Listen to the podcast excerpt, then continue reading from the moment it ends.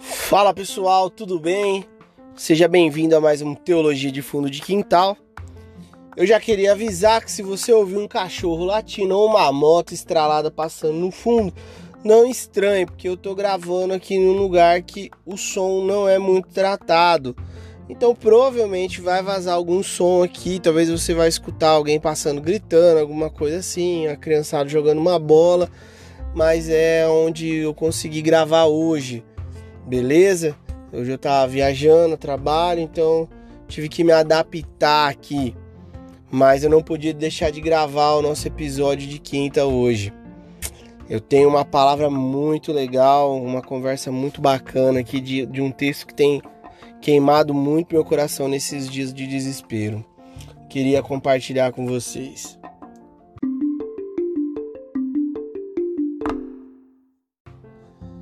Mas Queria agradecer você que tem compartilhado, tem seguido aí o, o canal Teologia de Fundo de Quintal e que você queria te pedir carinhosamente que você pudesse compartilhar mais e mais vezes, pudesse ouvir. Se você não ouviu os episódios anteriores, ouça os episódios anteriores, que a gente possa estar tá conectados aí e e vivendo aí a vida que Deus tem pra gente de uma maneira simples e efetiva, né? Teologia de fundo de quintal, apesar do nome ter esse nome sátiro, a gente criou esse canal devido a um problema muito sério que é a, com, a complicação que tem sido colocado em as pessoas entenderem a palavra de Deus e todos os artifícios, todo o peso, todos os desvios que têm sido colocados em entender a simplicidade das palavras de Deus tem feito as pessoas se perderem no meio do caminho viver aquilo que não tem nada a ver com Deus. Às vezes nem conhecer o próprio Deus de verdade e conhecer um Deus ou criar o seu próprio Deus.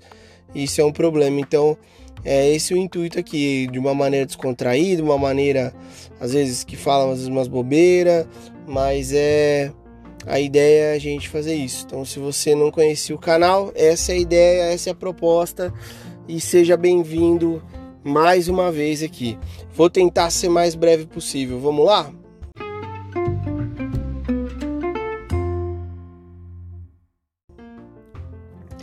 Bom, hoje eu tenho então uma mensagem, como eu falei, que tem queimado no meu coração, tem sido assim um, um remédio é, dentro de mim, tem sido algo que tem é, trazido esperança dentro de mim. E, e esse texto ele está em Salmos é, 143, versículo 5. E diz assim: Eu lembro-me dos dias antigos, medito em todos os teus feitos e considero a obra das suas mãos. É, e esse texto ele traz uma realidade muito profunda, ele traz algo muito real pra gente, algo que a gente às vezes nem presta atenção, e é disso que eu queria conversar hoje. Ele traz três lição, liçõezinhas aqui pra gente hoje, muito práticas, muito é, vívidas e que vale a pena a gente aplicar na nossa vida pro hoje, principalmente nesse momento que a gente tem vivido no agora, né? Esse momento que a gente tem passado de pandemia, de incertezas, momentos que a gente, nós temos perdido amigos, perdido é, pessoas próximas de nós, um momento que realmente a gente não esperava viver e estamos vivendo. Então, é, nada melhor do que nesse momento a gente olhar para esse texto com carinho, né? A primeira vez que eu fui exposto esse texto é, foi num dia que eu tava na academia. Eu tava lutando muito para emagrecer, muito, muito mesmo. E eu tava na academia assim treinando pesado, pesado. E aí eu cheguei em casa e eu me pesei na balança E eu olhei, tipo assim, eu naquela semana não tinha perdido quase nada, assim. E aí a minha, a minha, minha esposa, boca de Deus na minha vida, né?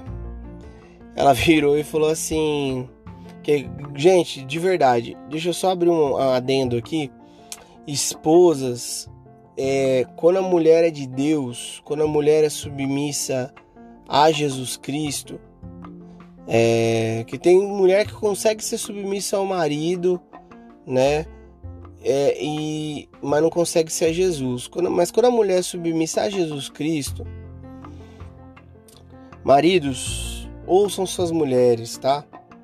Não sei se já, já aconteceu isso com vocês, mas parece que as bichas têm um, um, um, um sexto sentido, assim, um senso profético, um sei lá, entendeu? Se, se a gente fosse tipo é, hindu, sei lá, nós ia falar que era o terceiro olho, sabe?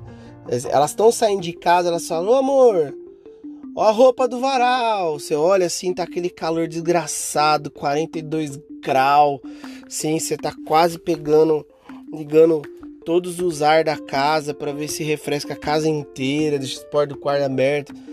E aí elas, ah, tá bom, aí elas vazam. Da meia hora que elas saíram de casa, você tá ali fazendo qualquer coisa, assistindo Netflix, de repente, cai tudo, molha tudo a roupa, você sai correndo para tirar os lençol. Aí você vai ver, tem edredom que tá no, no, no estendido, e é, é uma jossa tirar edredom estendido. É terrível, é só por Jesus Cristo. Mas a mulher, quando ela é submissa a Jesus, ela, ela é de Deus e, e ela geralmente é boca de Deus. E aí a minha esposa ela falou algo muito interessante. Ela falou assim: para de olhar pro, pro monte de quilo que tá à frente que você tem que perder e olha pro que você já perdeu. Para de ficar é, lamentando por aquilo que você ainda tem que fazer, que você vai ter que fazer e olha para o que você já fez, celebra o que você já fez. E aí eu volto cão arrependido, né? Foi tipo isso. Mas aí eu lembrei desse texto, né? Nesse dia eu estava em casa meditando e aí eu me deparei com esse texto e o Senhor continuou falando no meu coração. Fez mais sentido ainda o que ela tinha me falado naquele dia de manhã na academia. Nós temos a mania de olhar para o futuro e não é, olhar às vezes para o passado com carinho, né? Como o escritor de Hebreus fala, né? Olhar para as coisas que nos dão esperança. Né? Então é um olhar com carinho, olhar para as coisas que dão esperança. Vamos lá. Então as três lições que Davi deixa nesse texto. Vamos lá então.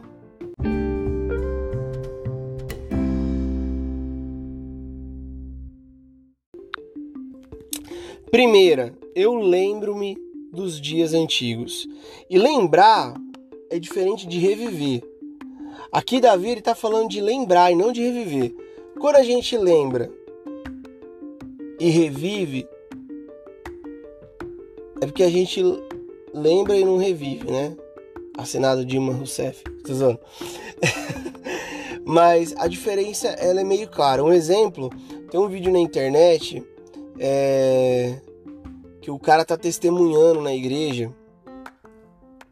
E aí o cara tá. Eu não sei se tem ainda esse vídeo na internet, não lembro se é WhatsApp, mas é. Existe um vídeo que já circulou alguma vez um cara que tá testemunhando na igreja. E. E aí ele tá contando o passado dele. E ele, irmãos, eu ia pras baladas, beijava todas as menininhas, Saía com três, quatro mulheres diferentes. Bebia vodka, uísque. Aí de repente o cara deu uma mordida no lábio assim. Que tempo bom, igreja. O cara tá revivendo tudo que ele fazia que hoje não era para fazer é, sentido para a vida que ele tava querendo proposta ali para ele e ele e ele estava revivendo isso, né? Agora quando a pessoa só lembra, a gente só lembra, né? Ah, igreja, olha, eu era, eu fazia isso, fazia aquilo, fazia aquilo. Beleza. tá bom, acabou ali. Não tem esse apreço por fazer de novo, coisas do tipo, né? Então Davi ele fala que ele lembra, né? Ele lembra dos dias antigos. E quando ele fala disso, de dias antigos, talvez para a gente é, precisa, para a gente talvez não faz muito sentido, porque a nossa história do país, é, às vezes a gente nem se liga na história do nosso país, nós não temos uma cultura né, de história, de ensino, tudo, mas é, o próprio Davi, ele ele pegou e ele pegou e, e ele gravou e, e lembrou lembrou dos dias antigos e ele estava ali lembrando dos dias antigos e ele começou a olhar para as coisas que Deus fez, que Deus estava ainda fazendo e, e olhando para tudo aquilo, percebendo as coisas que tinha acontecido na vida dele. Então a gente tem que olhar e perceber que é, a gente lembrar talvez dos nossos primeiros dias, sabe? A igreja de Efésios, a igreja de Éfeso, é, lá em Apocalipse, é, fala que eles erraram, eles deixaram o primeiro amor e então volte para onde você errou, você deixou o primeiro amor. Então lembra disso. Você não precisa reviver os momentos, o momento que você deixou o primeiro amor, talvez, mas relembre. Lembre disso, aonde que foi? Então lembre desses dias antigos, traz essa memória, faz bem, né? Dos dias bons e dos dias que podem ter sido o gatilho que estão te levando a viver uma vida ruim hoje.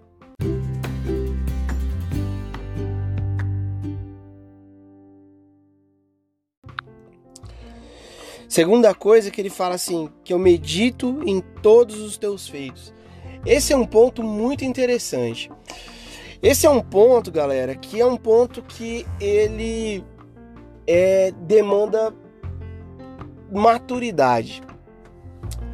Porque geralmente a gente sofre na vida e ao passar dos anos a gente é, depois a gente fala assim, ah, se eu tivesse um exemplo, eu já ouvi muito meu pai, minha mãe, ou pessoas da idade dos meus pais, assim, que estão com 60 anos, na faixa dos 60 anos, falar assim: Ei, se eu tivesse a tua idade, com o que eu sei. Por que isso? Porque a, a, hoje a, a maturidade que eles têm de vida, a expertise que eles têm de vida é muito diferente do que eles têm quando eles tinham quando eles viveram, né? Há um tempo atrás. E então o que acontece? A Davi aqui ele está falando, eu medito em todos os teus feitos. Mas nesse momento da vida dele, ele está meditando em todos os feitos de Deus, porque ele alcançou um, um, um período de maturidade, ele alcançou um nível de maturidade. Então ele consegue é, olhar e meditar no, nas coisas que Deus fez ali nas coisas que Deus fez na história, né? Ele reconhece o que Deus fez na história, não na história dele, mas na história da humanidade. Ele olha para trás, ele vê ali Deus, o Criador, ele olha e vê Deus, o libertador do povo de Israel, ele vê o Deus que é, que através de José é, alimentou o, o povo, no Egito. Então assim, ele vê vários e vários pontos ele vê Deus fazendo alguma coisa ali pelo seu povo. Isso demanda maturidade, a gente enxergar o, o eterno na criação, na natureza. Então a gente olhar e enxergar todos os feitos de Deus na natureza, em toda a criação, isso vai muita maturidade. E às vezes isso leva tempo, mas isso é libertador. Por quê? porque a gente começa a tirar um pouco o peso de várias coisas da nossa vida, né? Quando a gente começa a olhar e entender que o todo tá o Deus, né? Porque e a gente deixa de se limitar um pouco. Um exemplo, tá tendo uma briga muito grande, tem muito pastor se posicionando, tá dando uma treta gospel, né? O mundo gospel é um mundo de treta, mas Tá dando mó treta que um monte, alguns pastores estão se posicionando que acham errado as igrejas voltarem a ter culto presencial, outras acham que tem que ter. Aí os que acham que tem que ter é é, são acusados de querer só por causa do dízimo e da oferta, os que não é por causa de outras coisas e o, o pau fecha. Parece tudo galo de briga, brigando um com o outro. Mas a realidade é uma só. Se ambos os lados enxergassem o Criador em todas as coisas, será que a gente estaria tendo essa discussão se tinha que abrir ou não nesse exato momento que a gente está vivendo? Será? Então é, a gente precisa ter maturidade e meditar em todos os feitos de Deus, na história, em tudo. Enxergar Deus em todas as coisas.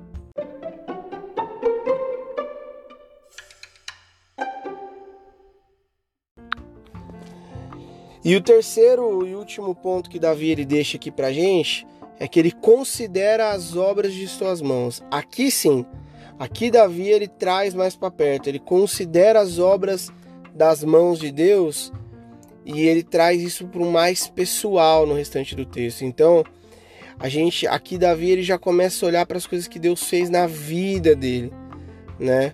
E e é e é muito legal porque a gente começa a ver que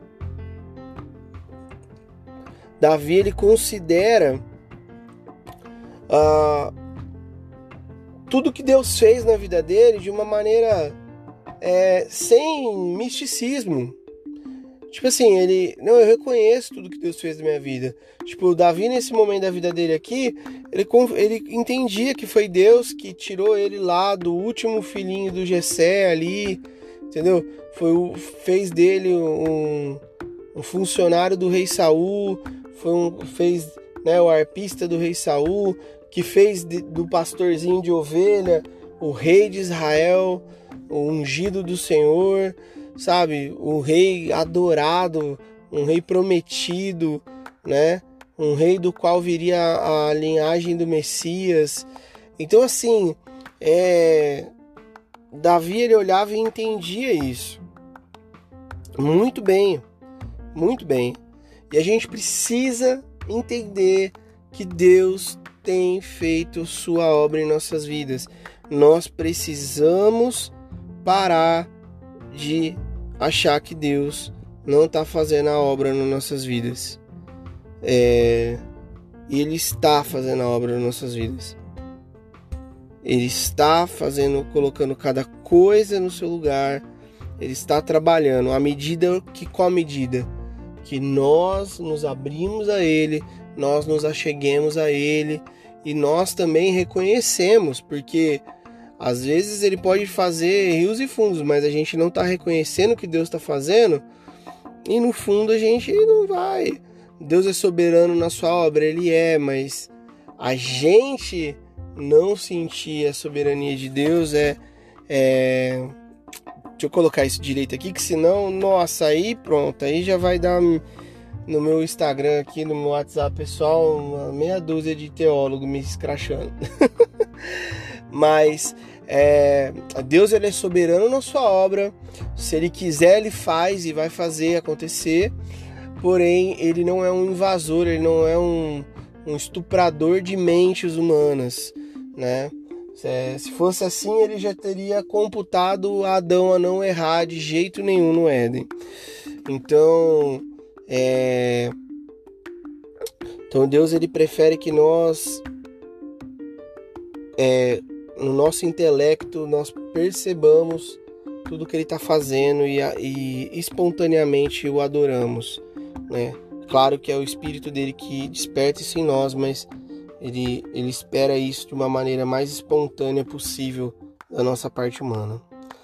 E é legal porque quando isso acontece, a gente vê salmos como tipo Salmo 92, 4, Portanto, tu me alegras a alma, e com os teus feitos, as obras das tuas mãos, motivam-me a cantar jubiloso.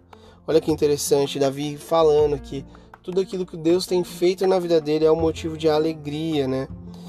E, e olha que interessante, Jonas. Jonas está vivendo um momento ruim. É legal, Jonas.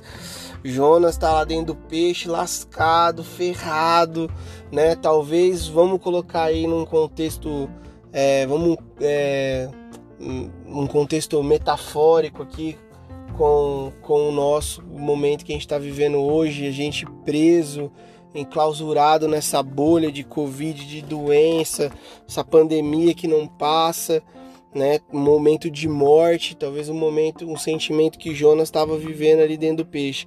Aí Jonas registra assim, ó: Eis que quando a minha vida já se ia apagando, eu me lembrei de ti, Yahvé, e a minha oração subiu à tua presença, ao teu santo templo. E aí o peixe cuspiu Jonas e mandou ele embora. Uh! Uh, essa é uma mensagem que eu queria deixar para vocês demais, porque foi um, um, um refrigério para minha alma.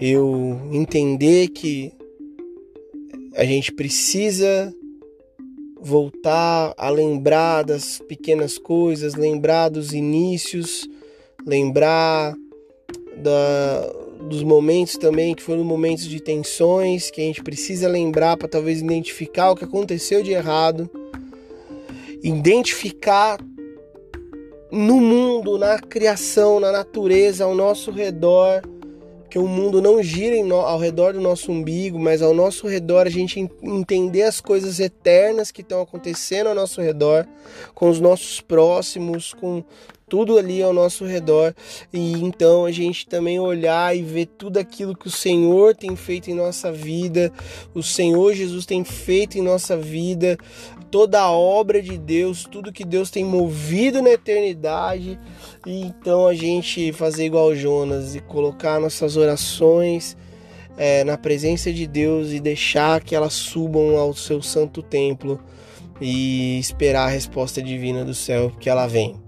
Ela vem não tarda, ela vem no tempo certo. E é isso. Esse é o Teologia de Fundo de Quintal de quinta-feira. Meio motivacional, meio sério, talvez, nem tanto. Meio improvisado, gravado aqui dentro do carro. Apesar de estar tá meio silêncio, eu tô gravando dentro do carro.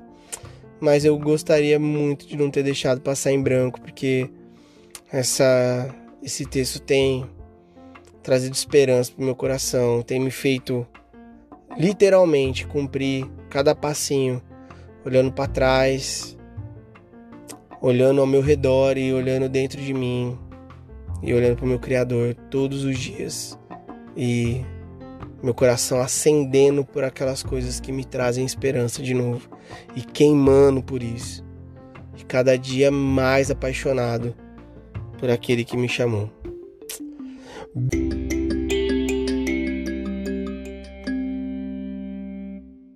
Beijo no coração. Beijo no coração. A gente se vê, se ouve na terça-feira. Vou tentar gravar um programa com um amigo meu de longa data. E eu não sei o que a gente vai falar ainda, né? Por isso que eu nem vou divulgar, mas é, ele é um cara muito bacana, um cara que me acompanhou muito, muitos anos, vivemos muito, com muitas coisas legais. E já conversei com ele, a gente tá tentando gravar, minha agenda dele tá meio bagunçada, mas vai dar certo. Se não rolar na terça, rola na quinta. E amanhã eu tô gravando o podcast com o meu amigo Alan, pastor Alan lá de Penápolis, o Viajando. É, eu deixei já o link do Viajando no episódio que a gente fez sobre a resenha do livro Grande Divórcio. Então, quem quiser tá lá, o, o linkzinho do, do podcast Viajando. Ou se não, vão lá no meu Instagram que tem nos stories o, o story do Alan e, o, e eu acho que ele fez um Instagram pro Viajando também. Tá lá, é só clicar, segue lá, que amanhã às 7 horas a gente tá online, tendo uma conversa muito top e vai ser massa demais. Deus abençoe, boa semana, bom final de semana, que Deus nos guarde, todos nós, que Jesus possa é, iluminar nossa mente, iluminar nosso coração e que a alegria esteja dentro de nós sempre e seja contagiante aqueles que nesse momento de dor aí, preocupação, estão um pouco mais necessitados. Abraço, gente. Fiquem com Deus.